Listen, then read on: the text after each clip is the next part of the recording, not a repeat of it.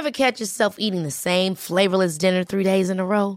Dreaming of something better? Well, HelloFresh is your guilt-free dream come true, baby. It's me, Kiki Palmer.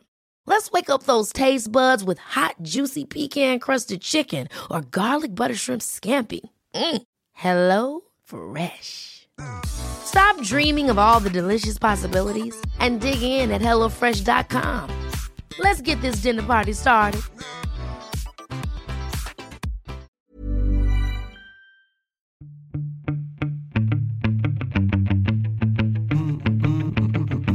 Salut, c'est Thomas Rozek. J'ai déjà eu l'occasion de le dire ici, mais j'ai comme un petit problème avec l'amassage, le fait d'entasser tout un tas de trucs allant des disques aux livres en passant par un paquet de babioles à l'utilité excessivement relative. Ce qui est sûr, c'est que cet attachement aux objets, à la possession, il est de moins en moins raccord avec l'époque. Outre le règne de plus en plus absolu du minimalisme à la Marie Kondo, on assiste surtout à une refonte de la notion même de propriété. Ainsi, dans une journée, on peut facilement se déplacer sur un vélo loué pour son trajet, aller bosser dans un espace de coworking et se divertir en écoutant de la musique ou en regardant une série sur une plateforme de streaming à laquelle on est abonné, sans avoir à aucun moment concrètement possédé ni le vélo, ni le bureau, ni les disques ou épisodes qu'on a consommés. Et je ne vous parle même pas des logiques collaboratives encore plus poussées, qu'il s'agisse du logiciel libre, des jardins partagés ou des licences Creative Commons plus que jamais populaires. Sur ce constat, plusieurs interrogations. Est-ce que la notion de propriété a toujours du sens? Est-ce que cette économie du partage, qu'on nous vend régulièrement comme un moyen de renouer du lien et de recoudre le tissu social, n'est pas qu'un vulgaire argument commercial derrière lequel se cachent de grands groupes Est-ce que tout ça va nous emmener vers plus d'équité ou juste encore plus d'ultralibéralisme? Ce sera notre épisode du jour. Bienvenue dans Programme B.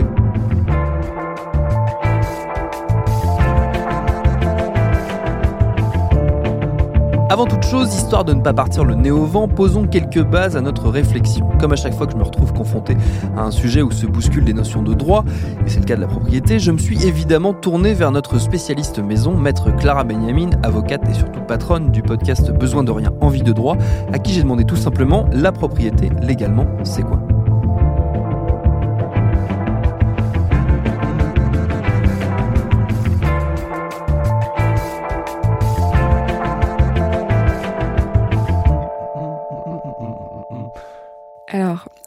On est assez attaché à cette notion. C'est-à-dire que déjà dans la Déclaration des droits de l'homme et du citoyen, on va venir te dire, je vous épargne les articles, mais qu'en gros, les droits naturels et imprescriptibles des gens, c'est la liberté, la propriété, la sûreté et la résistance à l'oppression. C'est-à-dire que on place au même niveau la propriété que la liberté, la sûreté et la résistance à l'oppression. Donc c'est déjà pas n'importe quoi. Et dans le même texte, il est il est précisé que la propriété est un droit inviolable, sacré et dont nul ne peut être privé. On est donc sur un truc très solennel. Ouais, assez costaud. Ouais, c'est assez costaud. Et pour finir sur vraiment la notion de propriété euh, globale et dans son ensemble et en tant que notion, euh, le Code civil prévoit que la propriété, c'est le droit de jouir et de disposer des choses de la manière la plus absolue, pourvu qu'on n'en fasse pas un usage prohibé par la loi et les règlements. Donc, tout ça pour dire, on a été un peu exhaustif là, mais tout ça pour dire que c'est important la propriété dans le droit français. Si on part dans les, dans les questions qui, toi, te, te concernent directement, on va dire, vu que tu, c'est des, des, dossiers que tu maîtrises sur le bout des doigts, qui sont les questions de propriété intellectuelle. Euh, si on fait un petit, un petit, comment, un, un, petit cas, cas pratique, euh, est-ce que je suis propriétaire, moi, de la musique et des films que j'ai achetés, achetés, je dis bien, pas, pas, pas loués, euh, sur Internet? Alors, ça dépend comment. Aha. Aha. C'est-à-dire que si tu possèdes un abonnement Netflix, partons du principe que c'est le tien que tu utilises, que tu, qui est lié à ton compte bancaire, tu n'es propriétaire d'absolument rien. C'est une plateforme de location. Euh, idem les podcasts. En fait, je ne suis pas propriétaire d'un enregistrement, jamais, même si je l'ai payé, par exemple. Mais le principe de toutes ces plateformes, en fait, c'est que tu acquiers euh, un, un droit de d'usage. Tu vois, tu as le droit d'écouter le truc. C'est la même chose sur iTunes. Même quand tu achètes un enregistrement sur iTunes, techniquement, ta bibliothèque ne t'appartient pas. C'est-à-dire que tu, tu, ne possèdes pas un enregistrement, à la différence de quand tu achètes le compact disque, par ouais. exemple, là, tu possèdes l'enregistrement, on y revient juste après. Mais tout ce qui est dématérialisé, en fait, ce que tu acquiers, c'est le droit de t'en servir c'est le droit de l'écouter. Euh, donc, alors, on va prendre l'exemple d'une chanson que tu achètes ouais. sur iTunes, même que tu as payé hein, avec ouais, tes 99 centimes. Tu acquiers le droit de l'écouter sur iTunes. D'accord. Et à la différence d'un compact disque, tu n'as pas le droit de le donner, de le prêter. tu n'as pas le droit de le reproduire, tu ne peux pas le détruire, tu vois, alors qu'un CD, tu peux le Tu peux casser, le casser. tu peux le donner à tes potes, tu peux le léguer à tes enfants, et c'est toutes ces choses-là que tu ne peux pas faire avec une propriété dématérialisée. Parce que oui, un, un- un CD, euh, alors pour le coup, on n'est pas propriétaire de l'œuvre, mais on est propriétaire quand même de sa duplication, son enregistrement de sa Tu es copie. propriétaire d'une copie, d'une reproduction. Et c'est la même chose avec un livre. Tu vois, prenons Ouais. quelque chose que les gens achètent encore, quoique. Euh, un, un ouvrage, un livre, quand tu l'achètes, euh, tu, tu possèdes donc non pas l'œuvre, Oui. tu possèdes la reproduction. Mais même pour un tableau où il y aura un exemplaire unique, en fait, tu possèdes le support matériel, mais tu ne possèdes jamais l'œuvre. Voilà. Et en plus, en France, on a ce qu'on appelle le droit moral, qui est impossible à vendre, à céder, qui ne se perd jamais. Tu sais, on parle de domaine public, c'est 70 ans après la mort de l'auteur. Ça, donc, c'est pour ce qu'on appelle les droits patrimoniaux. Les droits moraux, les droits extra-patrimoniaux, hors de la patrimonialité, eux, ils sont jamais prescriptibles. Et ça fait que, par exemple, même si j'achète demain euh, un tableau que je mets chez moi, alors encore faut-il que quelqu'un vienne chez moi pour vérifier ce que j'en ai fait, mais techniquement, j'ai pas le droit de mettre un coup de canif dedans parce que je trouverais ça plus joli. Parce que tu, parce que tu n'as pas les droits moraux sur Mhm. cette œuvre. Et que le droit moral, ça protège l'artiste sur toute une série de plans, et notamment le droit au respect de l'intégrité de Mm. son œuvre. La propriété, on, a- on a vu, c'est une, c'est une notion qui est très importante dans le droit français. Est-ce qu'elle, est, est-ce qu'elle évolue euh, dans le droit ou est-ce qu'elle elle est, elle est régie toujours par les mêmes, euh, les mêmes codes que, que tout début, euh, que tout début de, de ce qu'on a évoqué tout à l'heure? Alors les articles qu'on a cités là sont toujours Ouais. en application, mais il est vrai qu'il a fallu s'adapter, notamment euh, avec toute l'arrivée de la propriété dématérialisée. Ouais. Tu vois, avec les, les questions de les questions de, de, de, de plateforme. Après, c'est pas non plus extrêmement différent de- d'aller à la bibliothèque. Tu vois, c'est-à-dire que quand tu vas Oui, prendre un livre à la bibliothèque, c'est un, usage qui dérive un peu de ça. Oui. Oui, c'est c'est un truc un peu comme ça, sauf que là, t'as en plus pas le pas le, le livre dans ta main. Tu vois, si tu, tu loues un livre sur euh, sur la plateforme Amazon qui te permet de louer des bouquins, c'est finalement un peu la même chose que si tu le louais à la bibliothèque, juste t'as pas le bouquin dans ta main.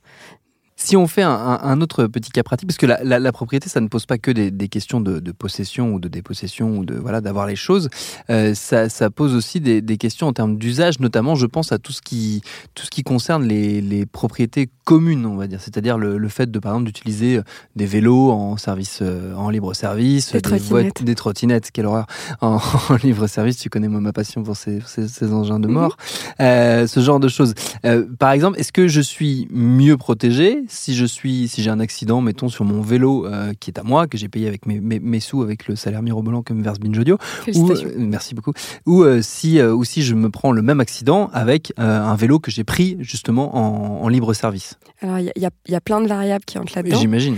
mais euh, en fait, finalement, ton assurance, elle va être un peu la même que tu sois sur un vélo, euh, un vélo qui est à toi ou un vélo qui est pas Ouais, à toi. là, la notion de propriété joue pas. hein. Non, mais alors par contre, alors, j'ai lu les conditions générales d'utilisation de Vélib ce matin. Ah, c'est gentil, Merci Clara. Thomas. Euh, on on s'amuse ensemble, on Mais c'est apprend vrai, des choses. on hein. apprend des choses. Euh, en fait, le principe aussi, c'est que assez logiquement, si jamais je prends mon vélo et que je me casse la gueule sur mon vélo et que je casse mon vélo, tant pis pour moi. Si Ouais. jamais je casse le Vélib, il va en plus falloir que j'indemnise Vélib. Ah. Ah, parce que c'est pas à moi en fait. Tu vois, donc ça pose plein, plein, plein de questions, alors notamment sur l'écologie, tu vois, sur plein de choses comme ça. Mais sur une question de, de, propriété, quand quelque chose est à moi, j'ai le droit de le casser. Quand quelque chose n'est pas à moi, quand je le loue, je n'ai pas le droit de le casser. Donc là, tu devras, au surplus de, de potentiellement, euh, je sais pas, euh, payer un supplément sur ton assurance l'année prochaine, et t'être fait un bobo, euh, tu devras, sauf si tu abandonnes le vélo comme un traître, que tu n'es pas, euh, il faudra que tu, tu indemnises la réparation du vélo.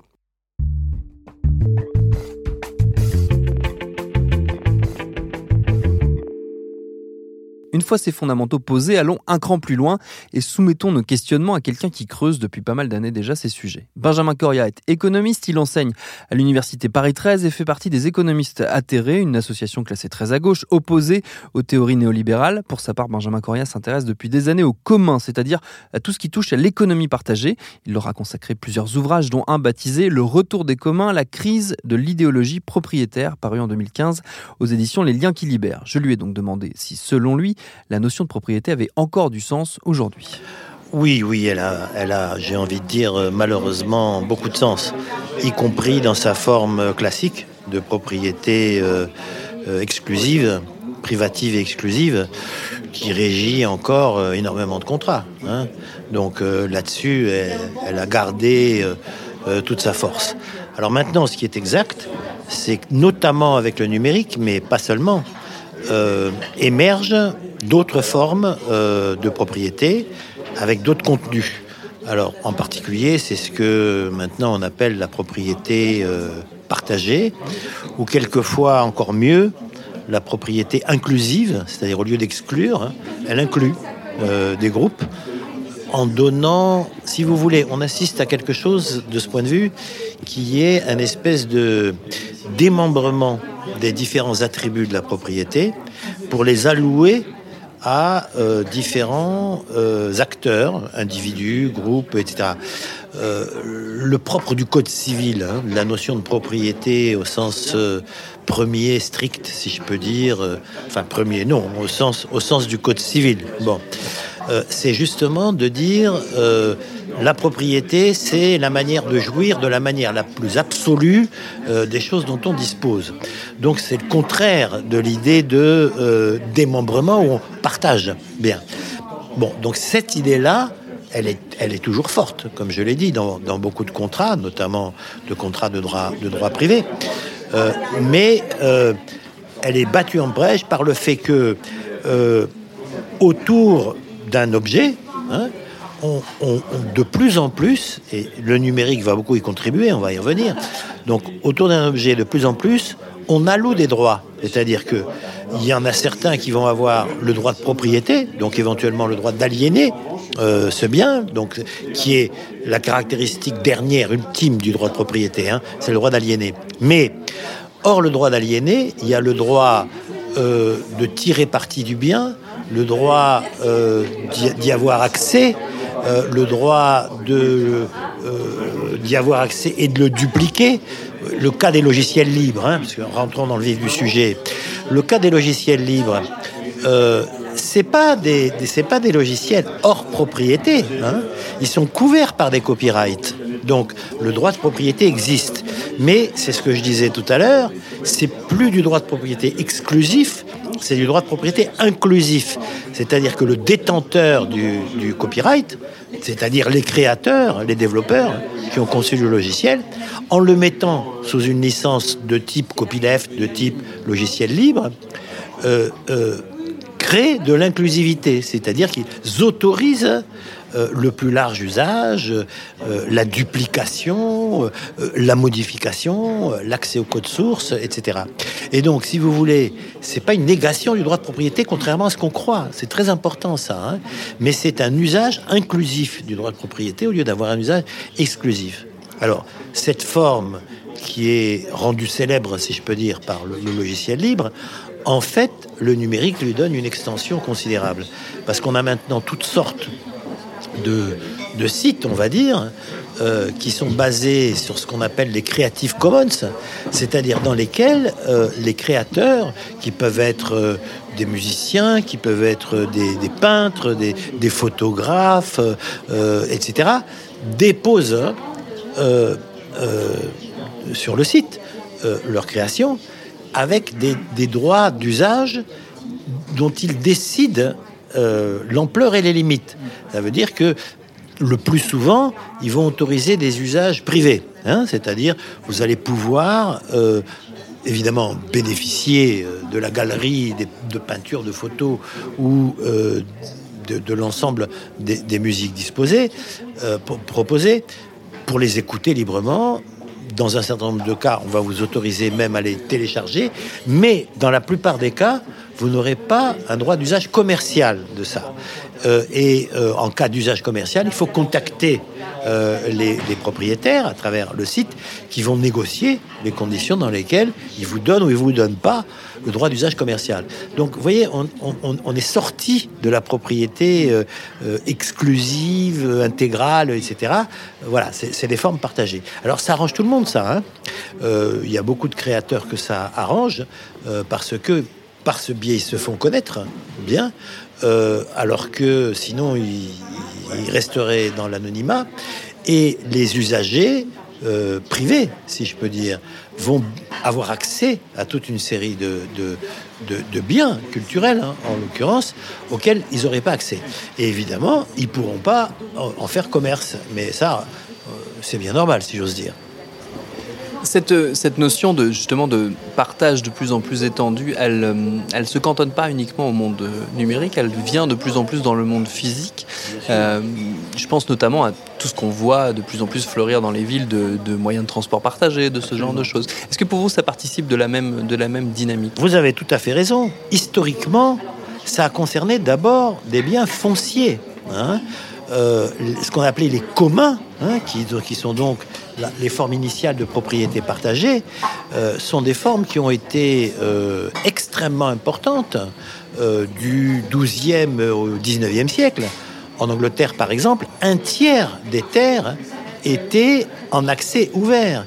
Et c'était des terres en accès partagé où les commoners, hein, donc c'est-à-dire les habitants des villages, etc., avaient accès euh, à des ressources, avait accès aux poissons des rivières, avait accès euh, aux, animaux de la forêt, euh, aux fruits des, arbres, etc. Voilà. Et donc il y avait, il y avait un accès partagé. Alors cette forme, elle a été progressivement détruite. En France, le code civil a sonné le, le halali hein, de, de ces formes. Bon, mais on les voit revenir on les voit revenir. Donc on les a vus revenir non seulement euh, pour des, euh, des biens immatériels, ce dont on parlait tout à l'heure, mais effectivement pour des partages de biens euh, physiques. Alors c'est ce qu'on appelle l'économie collaborative. Alors vous parliez voilà du, du covoiturage, du couchsurfing, des lieux euh, euh, ce qu'on appelle maintenant les tiers-lieux, hein, qui sont en accès partagé, qui sont souvent d'ailleurs donnés par les, mairies ou les municipalités. Et quand je dis donner, c'est pas donner, c'est justement l'usage qui est, qui est euh, alloué à différents groupes qui vont se partager l'espace pour en faire des, lieux d'animation divers.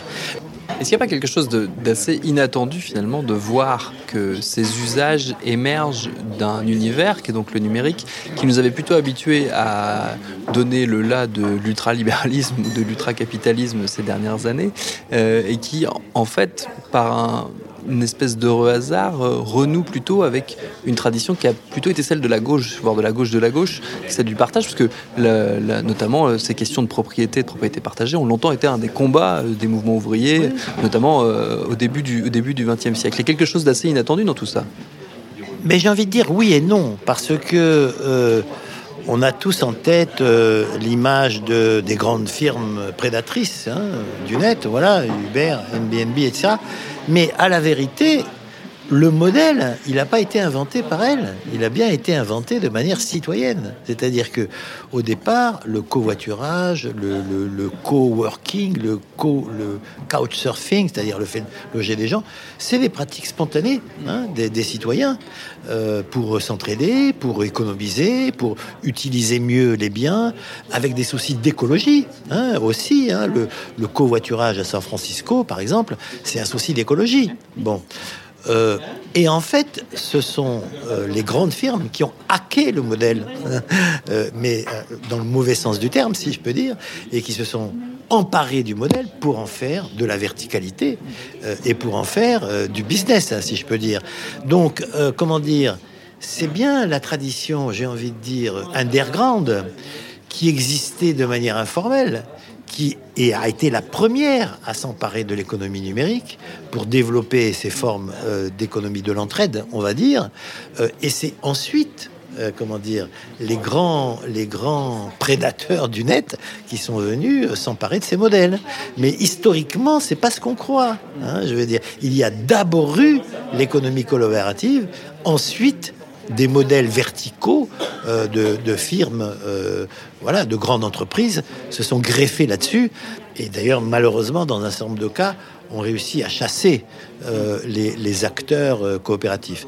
Bon, dans la réalité des cas, ça coexiste. Hein, ça coexiste. Alors bien sûr, il y a une large domination des, très grandes firmes, mais tout n'est pas joué. Hein. Prenez le cas de Wikipédia, par exemple. Bon, au début, lorsque Wikipédia a commencé à offrir ses services d'encyclopédie en ligne, les grandes encyclopédies euh, marchandes, euh, l'Encyclopédia Britannica euh, pour, la langue anglaise, etc., se sont foutus de Wikipédia. C'est quoi, c'est quoi votre truc là d'amateur?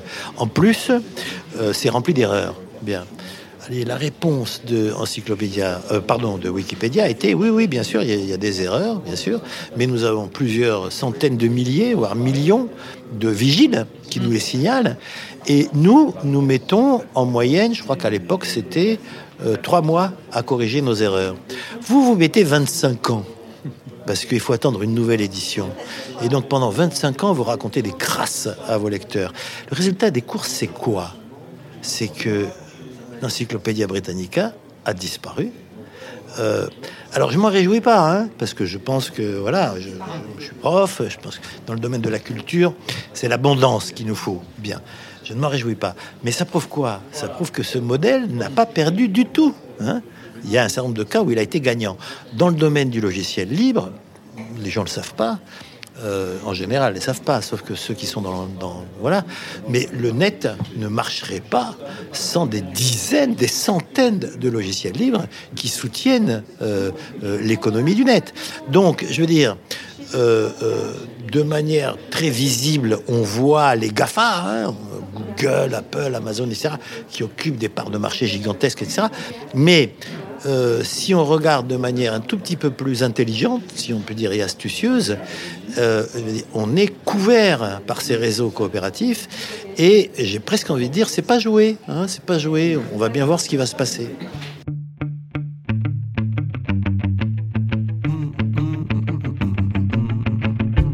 Restera quand même un poil méfiant quant au but profond des acteurs de plus en plus nombreux qui nous proposent de nous lancer grâce à leurs outils dans l'aventure du partage, parfois au passage, moyennant un accès massif à nos données qu'ils revendront à prix d'or. C'est là que je fais mon vétéran relou des internets, mais n'oubliez pas ce vieil adage du web, si c'est gratuit, c'est toi le produit. Merci à Clara Benjamin et Benjamin Coria pour leur réponse. Programme B, c'est un podcast de Binge Audio préparé par Lauren Bess, réalisé par Vincent Hiver. Tant que je vous tiens, j'en profite pour vous dire que la semaine prochaine, à partir du mardi 11 juin jusqu'au jeudi 13 juin, nous vous proposerons un reportage en trois parties consacré à la grève des femmes qui se prépare en Suisse, réalisé en coopération avec la RTS, la radio-télévision suisse. Ne le ratez surtout pas. D'ailleurs, si vous ne voulez manquer aucun de nos épisodes, abonnez-vous sur votre appli de podcast préféré si ça n'est pas déjà fait. Abonnez-vous aussi tant qu'à faire à besoin de rien. Envie de droit, le podcast de Clara. Pour nous parler, c'est Facebook ou Twitter. Et à demain pour un nouvel épisode.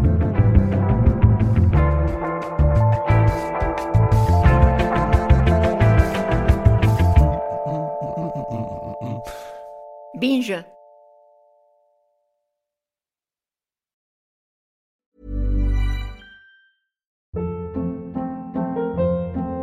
Hold up. What was that? Boring. No flavor. That was as bad as those leftovers you ate all week. Kiki Palmer here, and it's time to say hello to something fresh and guilt-free. Hello Fresh. Jazz up dinner with pecan-crusted chicken or garlic butter shrimp scampi. Now that's music to my mouth. Hello Fresh. Let's get this dinner party started. Discover all the delicious possibilities at hellofresh.com.